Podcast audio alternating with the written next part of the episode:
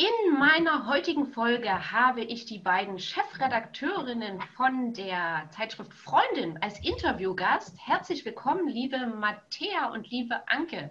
Schön, dass ihr da seid. Hallo, wir freuen uns. Hallo, danke schön, dass wir dabei sein dürfen. Ähm, gleich mal äh, die erste Frage. Ähm, wie ist das zu zweit, sich eine Position zu teilen? Also bevor wir jetzt einfach mal mit der Vorstellung anfangen, weil die Frage kommt mir jetzt spontan, wie ist das? Ganz kurz gesagt, fantastisch. also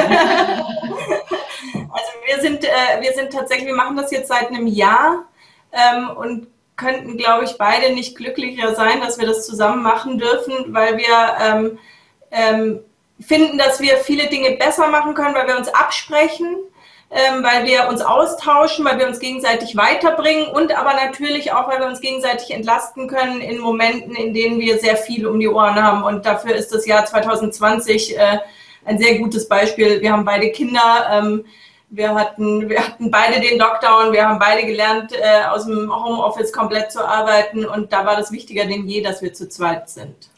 Und gleichzeitig ist das die Tatsache, dass wir als Team arbeiten, ähm, ist schon genau, äh, das zeigt genau das, wie wir auch mit dem Rest unseres Teams arbeiten wollen. Deshalb ist es eigentlich perfekt, weil wir wirklich intrinsisch schon aus der Sache heraus zeigen, das ist die Art, wie wir arbeiten wollen. Wir wollen gar nicht von oben herab eine äh, One-Man-Entscheidung, One-Woman-Entscheidung und alle anderen sollen äh, umsetzen, äh, sondern die, die Art des Arbeitens ist schon eine Diskussion, ist ein Teamwork, ist ein, jeder denkt mit, alles wird nochmal hinterfragt.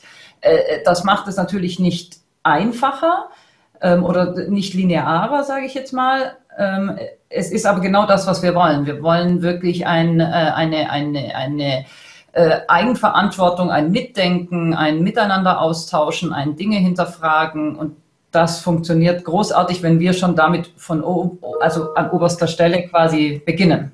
Ja. Wie, wie muss ich mir das zeitlich vorstellen? Habt ihr, habt ihr da jeder eine, eine, eine 20-Stunden-Stelle? Macht der eine bis Mittwochvormittag und der andere macht dafür Nachmittag und Donnerstag wird getauscht? Oder? Wir arbeiten beide Vollzeit. Ähm, mhm. Ist auch nicht die, das Teilen einer Stelle, sondern wir sind beide äh, zusammen die Chefredaktion von der Freundin. Okay. Und ähm, uns ist aber sehr wichtig, dass wir flexibel arbeiten. Das heißt, wir, wir arbeiten sehr viel. Wir arbeiten beide natürlich äh, deutlich mehr als äh, 40 Stunden die Woche, aber wir gehen quasi, wenn um drei Uhr Anke das Kind äh, holen möchte, geht sie um drei und äh, wenn ich irgendwie um vier meine zum Fußball fahre, ähm, gehe ich. Ähm, dafür sitzen wir dann abends wieder dran und äh, das, der Ausgleich ähm, ist auf jeden Fall gegeben, aber uns ist sehr wichtig, dass wir die Flexibilität haben, Vollzeit arbeiten zu können und diesen herausfordernden Job hinzukriegen und gleichzeitig aber auch wirklich unsere Familie sehen zu können. Und das ist super wichtig, dass wir beide uns genau dann haben. Das ist aber sehr ähm, unstarr. Also es ist jetzt nicht so, dass Anke wirklich äh, montags und mittwochs um 15 Uhr geht und ich dienstags und donnerstags, sondern ähm, gerade in diesen Zeiten wie jetzt, wo man sich jeden Tag quasi neu erfindet, ist das sehr hilfreich. Also wir hatten damals tatsächlich überlegt, sollen wir beide weniger arbeiten und am Ende ist es aber, der Job ist der Job und ähm, das ist ja das, was vielen Frauen tatsächlich passiert, dass sie dann äh, in 70 Prozent, äh, 100 Prozent arbeiten und äh, 30 Prozent weniger Gehalt kriegen und, ähm, und uns, äh, wir haben hatten keine Illusion, wie anstrengend und wie fordernd dieser Job sein würde und wie viel Zeit der von uns fordert, auch am Wochenende und auch wenn wir im Urlaub sind und auch da sind wir erreichbar.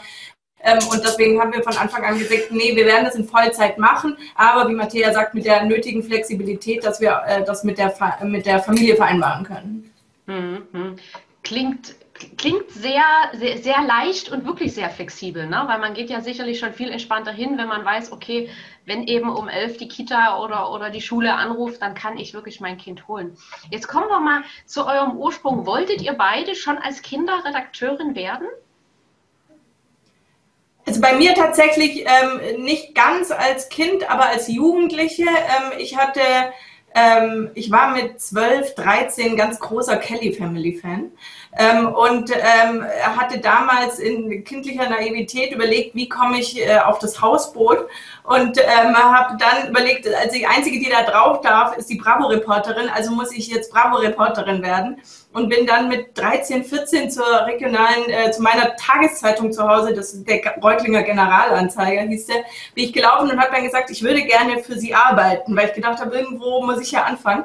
Und dann haben die tatsächlich mir äh, junge Mädchen ähm, äh, erlaubt, ähm, relativ schnell dann dort zu arbeiten. Die haben mich dann auch vom wirklich Hasenzüchterverein über den 90. Geburtstag bis ich habe alles, was man so macht, einmal gemacht irgendwie. Ähm, und dann wurde, war der Traum ähm, schon da. Also ich habe ähm, dann darauf hingearbeitet, Journalistin zu sein. Aber es kam aus dieser Naivität heraus, dass ich mal die Kelly Family interviewen möchte.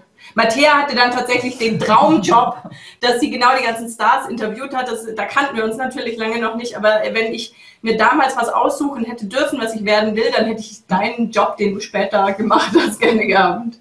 Vielleicht äh, erzählst du. Ja, äh, lustig, ich habe das dann tatsächlich gemacht, dass du geträumt hast, ohne dass ich davon geträumt hätte. Bei mir war es tatsächlich, wie ganz viele es heute noch sagen, äh, etwas mit Medien machen wollte ich.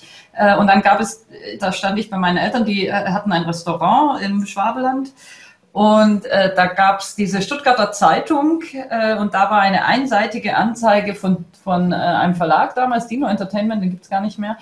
Ähm, und die, die Anzeige sah sehr frisch aus. Also die hat mich wirklich äh, gecatcht in diesem Umfeld der Anzeigen, ähm, weil, die, weil die ganz viel klarer und viel moderner und jünger gestaltet war tatsächlich. Und die habe ich gesehen und die suchten einfach Praktikanten.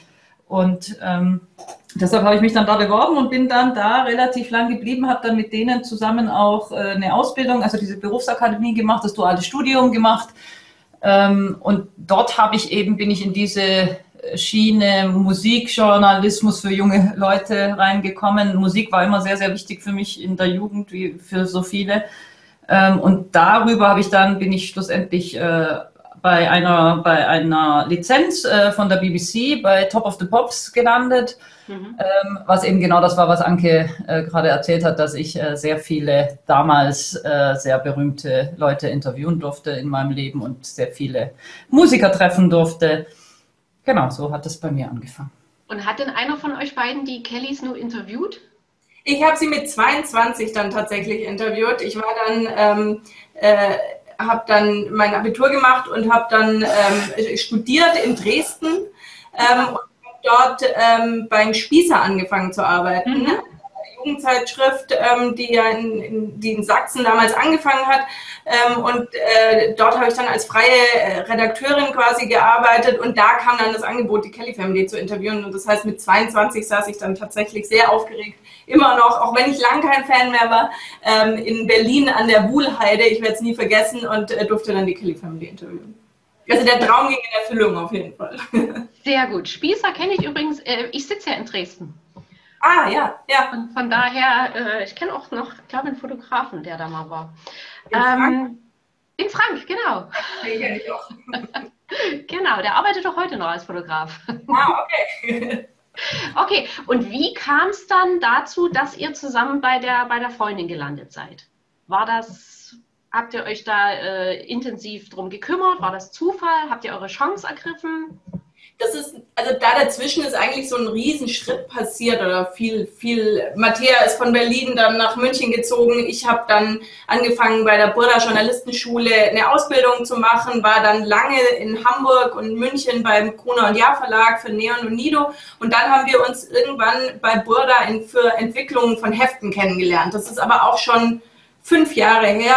Ähm, da war ich gerade schwanger und wir haben äh, dann zusammen äh, Food- und äh, Frauenmagazine entwickelt. Ähm, und dann kam vor ein, etwas mehr als einem Jahr, anderthalb Jahren, ähm, kam, wurde eine Chefredaktion für die Freundin gesucht und wir wurden äh, angesprochen und uns ähm, das ist ja nichts, worauf man sich so bewirkt, bewirbt, sondern man wird eher gefragt, könnt ihr euch das vorstellen? Und uns war beiden irgendwie so klar, wir wollen das nicht alleine machen, weil das 14-tägiges Frauenmagazin ähm, das ist wirklich eine Mühle, weil das hört niemals auf. Du musst die ganze Zeit ein Heft machen. Ähm, und ähm, so, und wir hatten uns beide in sehr guter Erinnerung von der Zusammenarbeit. Und äh, so hat sich das irgendwie perfekt gefügt. Also ich habe neulich zu Matthäa gesagt, ich glaube ja eigentlich nicht so an Schicksal, aber das war irgendwie Schicksal, dass, dass es bei uns beiden da genauso gepasst hat, dass wir das zusammen machen. Das war ein Moment, wo wirklich, also ich habe auch sofort gedacht, ja, also da, natürlich denkst du, das ist eine riesengroße Verantwortung, das ist eine riesige Herausforderung, es ist eine sehr, sehr, die, mit die größte Marke in Deutschland in diesem Bereich. Ähm, jeder kennt die Freundin, wirklich, egal ob du einen Handwerker im Haus hast, wie du heute, äh, oder äh, natürlich die Mütter, die Omas, es, es ist, älter ist die Bundesrepublik, diese, diese, diese, diese Marke. Und ähm, als ich dann das gehört habe und das aufkam, ob ich das mit der Anke zusammen machen möchte, habe ich sofort gedacht, ja, auf jeden Fall, weil wir uns so gut ergänzen und wir sehr gut miteinander arbeiten können. Weiß ich jetzt noch besser als damals natürlich, aber gefühlt hat sich richtig angefühlt, weil ich sehr großen Respekt habe vor Anke, weil sie eine wahnsinnig gute Journalistin ist ähm, und wir aber auch auf der menschlichen Ebene sehr gut zusammenarbeiten konnten. Und deshalb war es sofort klar, dass das ähm, wahrscheinlich gut funktionieren wird. Und dazu kam noch, dass uns dieser Vorbildcharakter total wichtig ist. Also wir mhm. schon eine tolle ähm, Möglichkeit ähm, in dieser Position, die ja doch sichtbarer ist als so manche andere Positionen, zu sagen, wir machen das als zwei Mütter zusammen. Äh, wir wollen damit zeigen, dass äh, Karriere und Familie zu vereinbaren ist, wenn man die richtigen Rahmenbedingungen dafür gibt. Wir wollen damit stehen für modernes Arbeiten, für Frauen, die sich gegenseitig unterstützen. Und das war so der zweite Punkt, der uns beide ähm, gefesselt hat und wo wir gedacht haben, so, das müssen wir machen. Das, dafür wollen wir stehen und darüber wollen wir reden. Und das ist auch für uns so wichtig, warum wir auch gerne Interviews geben, weil wir nicht, weil wir uns selbst so wichtig nehmen, sondern weil wir finden, das ist eine gute Sache und wir viel mehr Unternehmen sollten mutig sein und sowas erlauben und zulassen und solchen Konstellationen vertrauen. Jetzt haben ja viele Frauen, wenn, sage ich mal, so eine Position angeboten wird, trotzdem viele Ängste und Zweifel. Hattet ihr Zweifel, klitzekleine? Also kam jetzt zwar nicht so rüber, als ob da war, aber waren da irgendwo Zweifel? Und wenn ja, welche? Und wie, wie habt ihr die aus dem Weg geräumt? Also bei mir muss ich sagen, Zweifel gab es wirklich nicht. Mhm. Also ich glaube, ich bin irgendwie ein Mensch. Ich glaube dran, dass wenn du alles gibst und wenn du mit Engagement und Willen und einem gewissen äh, Grundtalent, sage ich jetzt mal, an die Sachen rangehst, dann äh, kannst du wirklich sehr viel erreichen. Also ich glaube sehr an mich in dem Sinne, dass ich einfach ähm, als Kind schon, mir wurde, also ich habe ich hab immer viel gearbeitet. Also ich arbeite sehr, sehr gerne und ich glaube, das ist ein sehr wichtige Grundvoraussetzung, um auch erfolgreich zu sein. Wenn du das, was du tust, wirklich gerne machst, äh, dann ist das schon sehr äh, die halbe Miete. Und ich hatte wirklich keine Zweifel, sondern eine gesunde Neugier, sage ich mal. Ich habe mich richtig darauf gefreut, äh, wieder was Neues zu machen. Wir sind auch beide so, dass wir nicht äh, unendlich lang, also wir würden, glaube ich, nie äh, einen Job irgendwie 20 Jahre lang machen und uns freuen, dass wir das aussitzen. Ähm, die, die, die, die, Lust am Neuen zu entdecken und was prägen zu können und gestalten zu können, war das, was überwiegt hat. Mhm. Also ich hatte, ich hatte ähm, durchaus Zweifel. Das liegt aber vielleicht auch daran, dass mein Sohn ist vier und oder war letztes Jahr noch drei und Matthias Kinder sind äh, schon größer, ähm, neun und zwölf jetzt. Genau. Ähm, ähm, äh, das heißt, ähm, ich weiß halt, wenn bei mir der Kindergarten anruft, ähm, dann muss ich springen und dann ist es auch nicht so, dass ich sage, dann jetzt lese mal zwei Stunden bitte, ähm, sondern dann bin ich auch gefragt. Und das war schon ein Thema für mich, wo ich gedacht habe, kriege ich das hin? Kann ich meinem Kind noch gerecht werden? Ähm, ich war in der Zeit selbstständig ähm, und hatte mir gerade nach zwei Jahren Selbstständigkeit so ein echt gutes projektbasiertes Arbeiten, das komplett flexibel war. Ich brauchte keine Urlaubstage zu nehmen, sondern ich konnte mir komplett meine Zeit so einteilen, was dazu geführt hat, dass ich auch viel am Wochenende gearbeitet habe und wahrscheinlich ähnlich gearbeitet habe wie jetzt, aber ich war nicht in irgendwelche Strukturen gebunden, sondern wenn ich gesagt habe, ich, ich sage ich sag dieses Projekt ab, äh, weil das passt mir gerade nicht, dann habe ich dieses Projekt abgesagt und dann war das okay. Und ähm, diese, dieser Schritt von mir wieder rein in einen Konzern und in einen Verlag und in diese großen, mächtigen Strukturen, der fiel mir tatsächlich sehr schwer, weil ich meine Freiheit und mein freies Arbeiten sehr genossen habe. Hm. Und was war letzten Endes für dich der Punkt, wo du gesagt hast, irgendwie, also die Vorteile müssen ja für dich überwogen haben. Und was war der entscheidende Punkt, wo du gesagt hast, okay, ich gebe meine Selbstständigkeit dafür auf, weil das ist mir jetzt wichtiger? Kannst du Matthäa.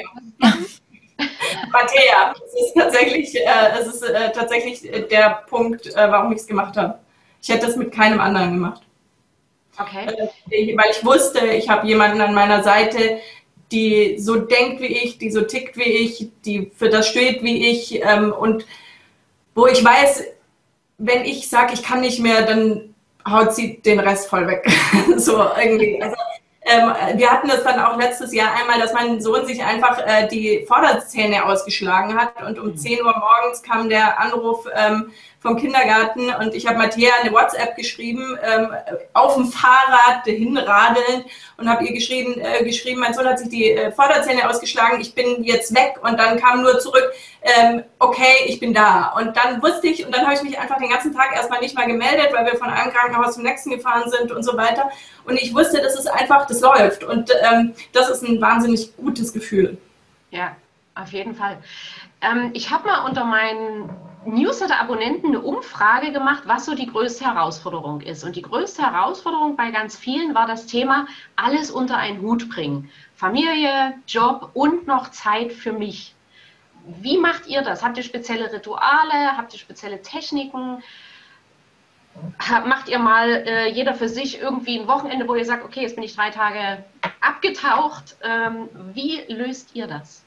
Das Thema ist tatsächlich ein sehr großes. Wir haben aktuell in unserer äh, kommenden Ausgabe das als sehr, sehr großes Thema drin äh, unter dem äh, Titel ähm, endlich ähm, abschalten, also endlich den Kopf frei kriegen, weil genau das gerade Frauen sehr äh, beschäftigt, die, weil sie am Ende das Gefühl haben, alles alleine machen zu müssen und alles bleibt an ihnen hängen äh, und sie kommen nicht dazu, sich Zeit für sich zu nehmen. Und dieser Druck, der auf uns Frauen oft lastet, ist unserer Meinung nach sehr viel selbst gemacht. Es ist oft nicht der Ehemann oder die, der Chef oder die Chefin, äh, die so einen Druck macht und erwartet, dass alles perfekt ist zu Hause und bei den Kindern und in der Arbeit und dass man immer äh, nur äh, lächelt und gut aussieht und das Richtige ist. Und das ist ja um, wahnsinnig umfassend, wo wir Frauen hinkriegen, uns Druck auf uns selber aufzubauen. Ähm, sondern wir, wir machen das wirklich selber und oft ist wirklich das Entscheidende, dass man sich überlegt, dass man selber auch andere Wege gehen kann. Man kann nicht in allem perfekt sein. Man kann nicht versuchen, 40 äh, Stunden zu arbeiten und 40 Stunden gleichzeitig mit den Kindern zu verbringen und 40 Stunden gut zu essen und gut auszusehen. Und ich glaube, dass man für sich selber entscheiden muss, welchen dieser Dinge man nicht gerecht wird und das auch völlig okay finden kann. Mhm. Also dazu auch stehen kann und einfach sagen kann, gut, bei mir ist es halt dann halt die Frisur, die ist halt so, wie sie ist. Äh, wenn es jemanden stört, dann äh, muss man aber die Kraft haben zu sagen, ich stehe da drüber. Also ich, ich glaube, jeder müsste, muss für sich finden, was sind wirklich meine Werte im Leben. Und wenn man zu denen steht und man sagt, meinetwegen ist es äh, die Familie und man hat den Wert, dass man sagt, ich möchte den ganzen Tag zu Hause bleiben und ich möchte jeden Tag Mittagessen mit den Kindern und dass der Mann heimkommt und ich stelle das Essen hin und äh, völlig okay, dann soll sie das machen, aber dann äh, kann man auch dazu stehen und sagen, ich möchte halt nicht arbeiten. Völlig in Ordnung. Aber genauso ist es in Ordnung, wenn man sagt, ich möchte arbeiten, ich möchte sehr viel arbeiten, ich möchte auch gleichzeitig Kinder haben und ich glaube auch daran, dass es für die Kinder nichts Schlechtes ist, wenn sie sehen, dass die Eltern beide berufstätig sind ähm, und, und äh, man Wege findet in der Zeit, die man hat, ähm, für die Kinder da zu sein. Und ich glaube, wenn man dieses grundschlechte Gewissen nicht hat, ist man auch besser da für die Kinder und ist auch nicht so am, am Rand des Nervenzusammenbruchs quasi und läuft nicht so auf Kante. Ähm, ich glaube, das Schlimmste ist, wenn man sich die ganze Zeit Vorwürfe macht dazu. Ich glaube, wenn man mit sich selbst damit im Reinen ist, dann ähm, passt das schon. Und wegen ähm, Ritualen, weil du gefragt hast, ich bin, glaube ich, so ein Mensch, der nicht Rituale ist. Ich bin, äh, macht, kann manche auch verrückt machen, mein Mann insbesondere, heute so und morgen so. Ähm, er schiebt das auf mein astrologisches äh, Grunddasein als Zwilling. Wir sind übrigens beide Zwillinge, nicht, dass wir groß daran glauben, aber das äh, hilft vielleicht manchmal. Genau, genau. Aber ähm, nee, ich, äh, ich kann auch wirklich mit, ich, ich kann mich sehr gut in jedem Moment neu sortieren. Ähm, mhm. Und ich glaube, das hilft in dem Fall sehr und auch in, diese, in dieser wirklich volatilen Zeit, die wir jetzt gerade haben, muss man sich immer wieder neu sortieren können.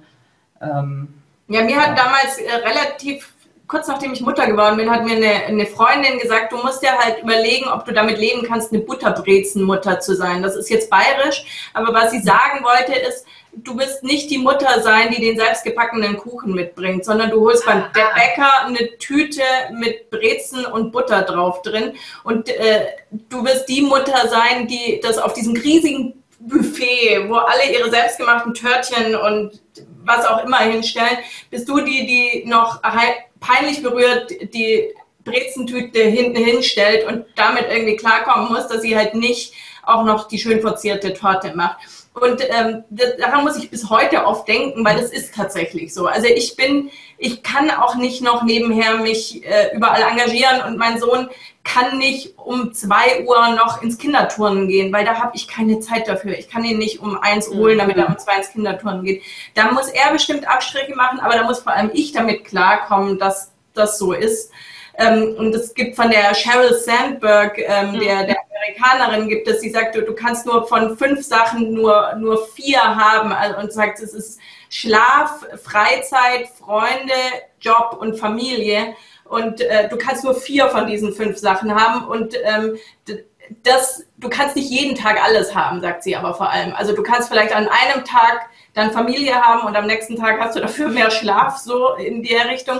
Und ich ja, glaube, das ist total richtig. Ich glaube, dass wir versuchen zum Beispiel sehr, ähm, sehr stark unsere Wochenenden unserer Familie zu widmen. Das klappt nicht immer, aber ähm, wenn wir bei denen sind, dann sind wir auch da und dann machen wir auch was mit denen. Ähm, und das ist total wichtig. Was tatsächlich also hinten runterfällt oft, ähm, ist Zeit für uns selber. Gleichzeitig habe ich irgendwann beschlossen, dass mein Job auch meine Zeit für mich ist. Ähm, ich liebe das, was ich tue, also genauso wie Mattea. Es gibt mir unendlich viel. Ähm, und ich glaube, man muss dann auch irgendwann sagen, okay, vielleicht ist es jetzt gerade einfach die Zeit, wo für mich nicht so viel Zeit bleibt ähm, sondern meine Selbstverwirklichung, meine Selbstverwirklichung in diesem Jobrahmen passiert. Ja. Dann ich möchte noch eine Sache ergänzen, äh, wegen, mhm. weil, ich, weil ich wirklich überlegt habe, warum man eigentlich ähm, dazu stehen kann, wenn was anders ist. Ich glaube, dass das eine große Gewohnheitssache ist. Also ich bin so groß geworden, meine Eltern hatten ein Restaurant und haben wirklich sehr viel gearbeitet. Und ich bin aufgewacht morgens alleine mit meinem Bruder äh, wir sind losgelaufen, ohne unsere Eltern zu sehen, sind in die Schule gelaufen, wir haben kein Frühstück gekriegt, keine Butterbrezel, nicht mal, nicht mal irgendwie äh, eine, eine Butterbrezel, sondern ähm, und haben die dann halt am Nachmittag gesehen, als wenn wir zu denen ins Restaurant gegangen sind zum Mittagessen. Und das ist ja sowas, wo heute, es gibt ja so viele, die würden sagen, geht's eigentlich noch? Kannst du dein Kind morgens losschicken oder nicht mal losschicken, das alleine aufstehen und ohne gefrühstückt zu haben und so? Und ich habe nie im Leben gedacht, dass, dass mir da was fehlt. Das war großartig. Meine Eltern, ich liebe meine Eltern, wir haben ein fantastisches Verhältnis. Ähm, ich habe mich immer geliebt gefühlt. Und sowas hängt nicht an einer Butterbrezel oder an einem Frühstück morgens. Das hängt an ganz viel wichtigeren Dingen. Und äh, sowas muss man sich, glaube regelmäßig bewusst machen. Was ist eigentlich wirklich wichtig? Und wenn man dann anderen Frauen Vorwürfe macht, ähm, weil sie ihren Kindern kein Frühstück machen, ist das vielleicht ein bisschen äh, der falsche Wert, den man da vermittelt. Und das ist genau das, was wir eben immer sagen wollen. Wir möchten Frauen unterstützen. Wir möchten nicht Vorwürfe machen, dass irgendjemand sein Leben falsch bestreitet. Jeder muss für sich wissen, wie er so, so wirklich Kleinigkeiten im Alltag hinkriegt und sich wirklich lieber auf wichtige Werte wie eine Freundlichkeit und einen liebenvollen Umgang mit den Mitmenschen konzentrieren. Ja, und ich denke auch, dass, was äh, ihr gerade gesagt habt, dieses, dieses ich nenne es mal jetzt dieses Leben im Jetzt, ne? Eckhart Tolle tut das ja auch so schön sagen, weil ganz viele Frauen sind eben, was weiß ich, am Frühstück, Frühstückstisch, aber sie sind nicht wirklich da, weil sie gedanklich schon im Meeting sind. Äh, was muss ich da noch machen? Was muss ich da sagen? Wie kann der reagieren? Und ich glaube, das ist das Materia, was du auch meinst. Wenn ich aber in dem Moment am Frühstückstisch wirklich bin und mich mit meinem Kind unterhalte, auf das Kind einlasse ähm, und wirklich zuhöre, hat das eine ganz andere Qualität, als wenn ich eben gedanklich schon in der Firma bin. Ne? Und ja, genau, genau. Die Zeit, die man hat, die äh, muss man ihnen aber dann auch schenken. Richtig, richtig genau. Ähm, noch eine äh, Sache, ihr habt vorhin auch gesagt, gerade ihr wollt Vorbild sein, ne, Frauen zu unterstützen und Frauen sollten sich ja auch gegenseitig unterstützen. Jetzt ist ja nur oft auch noch, ich weiß nicht, ob es ein Vorurteil noch ist oder ob es wirklich noch so ist, ich selber habe da eigentlich nur positive Erfahrungen gemacht, Stutenbissigkeit unter Frauen.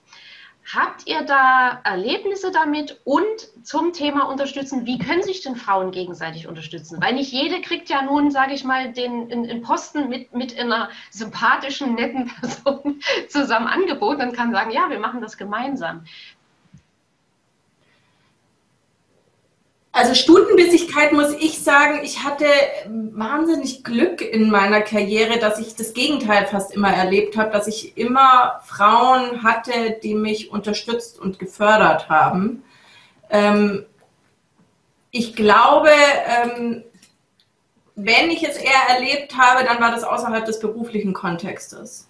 Also eben eher das, was wir gerade hatten, dass dann so ähm, Sprüche kommen wie, ach, und du arbeitest so viel. Also ich könnte das ja nicht. Mhm. So, dass man dann denkt, so, ja, ist ja okay irgendwie, aber ich, für mich ist das schon in Ordnung so. Also ich habe das außerhalb der Arbeit mehr erlebt, wenn eben auch so Welten aufeinander prallen. In, innerhalb der Arbeit hatten wir ähm, tatsächlich das Glück, ähm, also sowohl männliche als auch weibliche Chefs waren bei mir tatsächlich so, dass sie mich oft, ähm, dass sie mich sehr gefördert haben und vorangeholt haben. Wir haben jetzt das Glück, dass wir eine weibliche Geschäftsführerin haben, ähm, die, die, die da ist. Unser komplettes Umfeldteam ist äh, weiblich. Ähm, wir können das eigentlich nicht bestätigen, dass da, also unsere Redaktion, wir haben ähm, einen Mann, zwei Männer äh, in der ganzen Redaktion, sonst sind es alles Frauen und das funktioniert eigentlich ganz gut. Deswegen, wir haben nicht das Gefühl, dass Stutenbissigkeit so eine große Rolle spielt, wie es oft vorgeworfen wird. Mhm. Und zum Thema, wie man das hinbekommt, dass eben äh, keine Stutenbissigkeit aufkommt, ich glaube, dass das sehr wichtig ist äh, Vertrauen.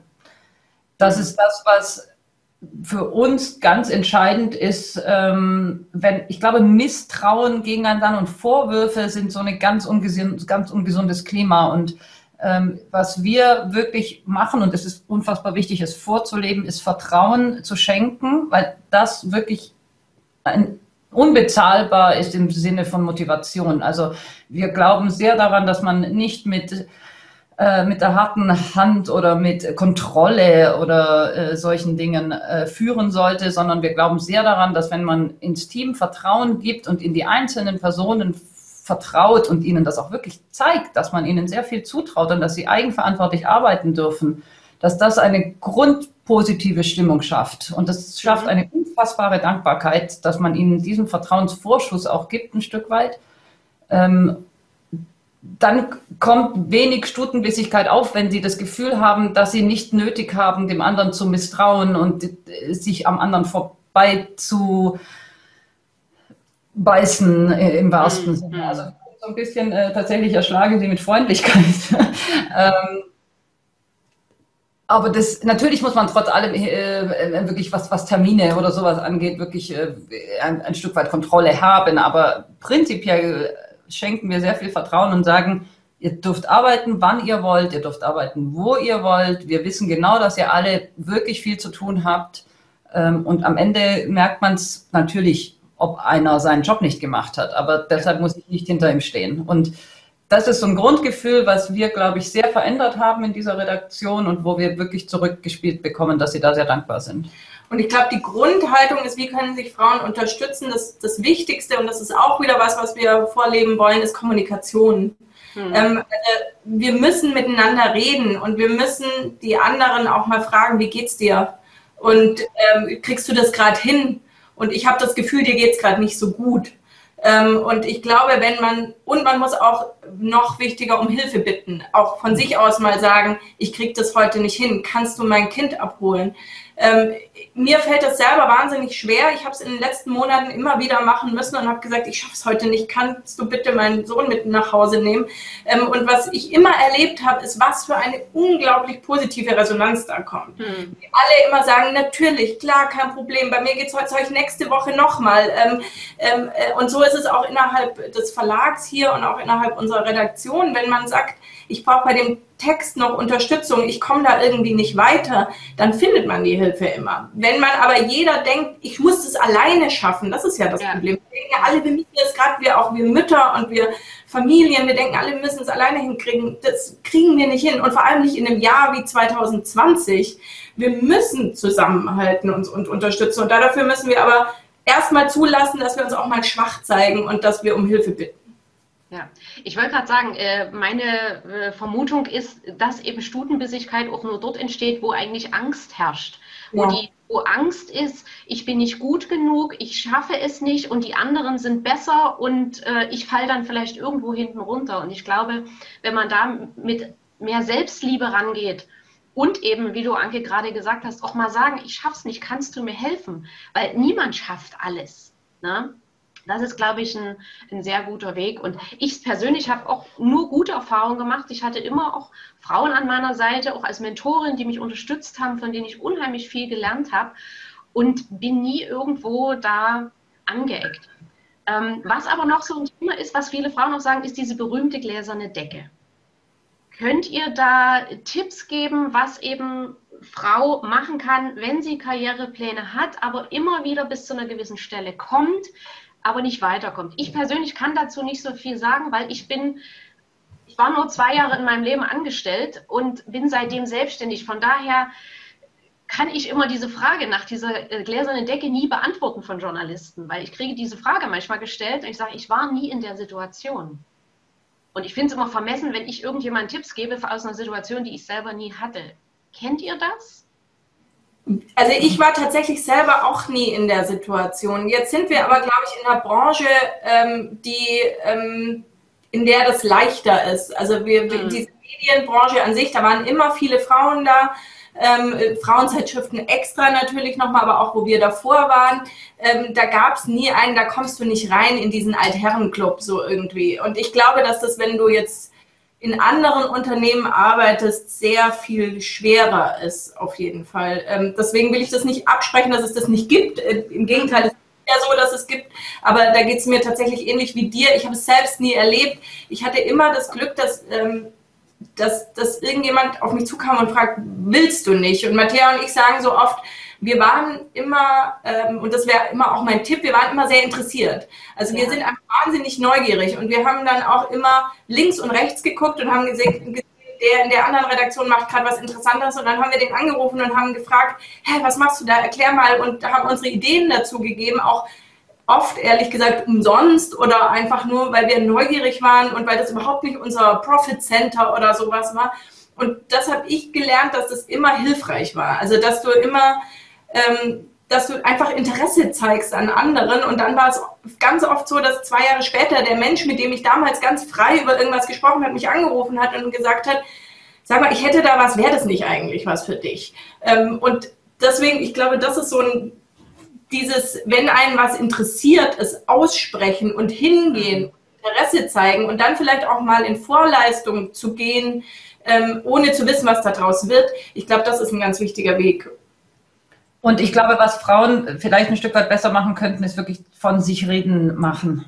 Das mhm. können manchmal Männer wirklich besser, dass sie äh, im Sinne Eigenmarketing einfach wirklich so ein bisschen ähm, auch erzählen, was sie schon erreicht haben oder auch nur, was sie können, was ihre Stärken sind das kann man schon mal hin und wieder an den richtigen Stellen platzieren, damit die Person dann wieder an einen denkt. Ich glaube, das ist was, was Frauen wirklich mehr machen können. Wir müssen uns, wir dürfen uns mehr zutrauen. Frauen sind großartig. Jede einzelne hat ihre Stärken und in die ein bisschen mehr glauben und aber auch ruhig öfters darüber reden.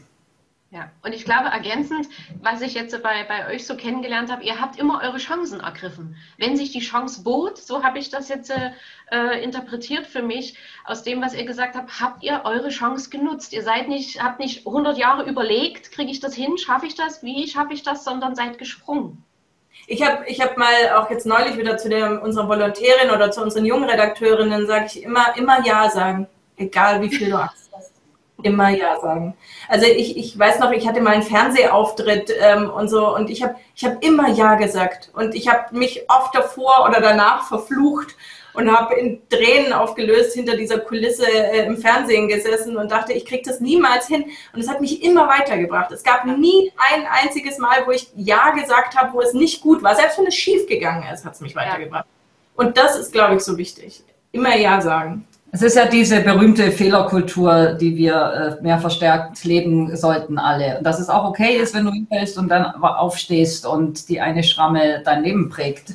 Ja. Das ist das, warum nicht, warum nicht mal einen Fehler machen? Also das, ich glaube, das ist wieder, wie, wie, wir vorhin schon hatten, dieses Grundinteresse an neuen Dingen. Wenn man Interesse ja. hat, fühlt sich das an bei einer TV-Show, ähm, hat man eine wahnsinnige Erfahrung, wenn man da mit Freude hingeht, weil es einen einfach interessiert. Ähm, ich glaube, das ist so, wenn einfach, wenn, wenn du deinen Horizont möglichst breit haben möchtest, dann kannst du doch niemals Nein sagen. Eigentlich. Ja, und eine Sache noch zum Ja sagen, weil bei den richtigen Sachen Ja sagen. Also bei denen, die dir Angst machen, Ja sagen. Weil was, was glaube ich, ein Problem bei der gläsernen Decke so. und generell ist, dass Frauen zu oft Ja sagen, den kleinen Scheiß ja, zu machen. Ja, ja. Mhm. Also, dass sie dann so, ja klar, das mache ich noch, das mache ich noch. Und dann haben sie gar nicht die Luft und die Zeit für die großen Sachen. Deswegen Ja sagen bei den Sachen, die einem Angst machen. Äh, das ist, glaube ich, der richtige Hinweis. Und nicht bei Ja sagen, bei kannst du bitte mal noch. Ähm, Oder Ja sagen bei Sachen, die einen Schritt nach vorne bringen. Genau. Ja, ja. Das, das kenne ich, das habe ich auch immer gemacht und habe mich dann ähnlich angefühlt bei dir manchmal gefragt, oh Gott, wo hast du dich jetzt rein manövriert hier? Und es wurde immer besser, als ich mir das vorgestellt habe. Und das finde ich so ein, so ein Riesengeschenk auch, ob man jetzt ans Universum oder was weiß ich was glaubt oder nicht. Aber das ist, wenn man sich dann getraut hat zu springen, kriegt man immer noch Geschenke obendrauf, womit man überhaupt nicht gerechnet hat, aber wo, wo man wirklich für seinen Mut belohnt wird. Ja, ja. absolut. Also und nur so lernt man dazu. Wenn man nicht was Neues wagt, kann man nichts Neues lernen. Und ja. genau das ist es. Und deshalb kann man nicht denken, ich muss das schon können, wenn ich was Neues mache. Matthäa sagt immer, alles ist immer in Bewegung. Ist so ja, dein, das ist so mein, meine Mutter ihr Leitspruch auch immer. Äh, die sagt immer, die Welt dreht sich. Also das ja. ist so das Grundprinzip von unserem allen Leben. Nichts ist starr. Alles, die Welt dreht sich. Heißt auch, dass viele Sachen immer wieder kommen, aber prinzipiell verändern sie sich permanent. Ja, ja. Und deshalb sollte man einfach nicht starr sein, weil das passt einfach nicht zum Grundprinzip des Lebens. Ja, viele sind zwar äh, oder, oder viele haben so dieses Denken, ne? Sicherheit, Kontrolle, merken wir ja jetzt gerade, ne? wollen ja auch alle möglichst Kontrolle und möglichst Sicherheit. Gibt es nicht. Das Leben ist nicht kontrollierbar. Wir haben uns nun mal auf die Reise hier eingelassen und die geht irgendwann geht es schief, aber bis dahin können wir ja wenigstens eine Menge Spaß haben. Ne? Dieses Jahr zeigt ja wirklich, dass man, das ist, es ist nichts kontrollierbar. Ich meine, ich habe heute wieder auf meinen Jahreskalender geguckt, wo ich Anfang des Jahres alle unsere Sachen eingetragen habe und die ganzen Seminare, die wir hatten und die, es hat einfach nichts davon stattgefunden, gar nichts.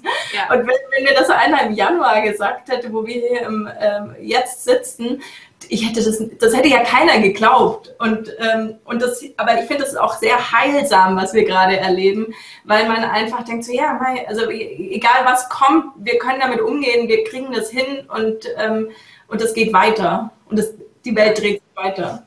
Ja. Das war ein wunderbares Schlusswort. Es geht weiter, die Welt dreht sich weiter. vielen, vielen Dank, ihr Lieben, für den Hammer-Input, den ihr jetzt gegeben habt. Und ja, alles Liebe, alles Gute euch weiterhin. Ja. Vielen Dank.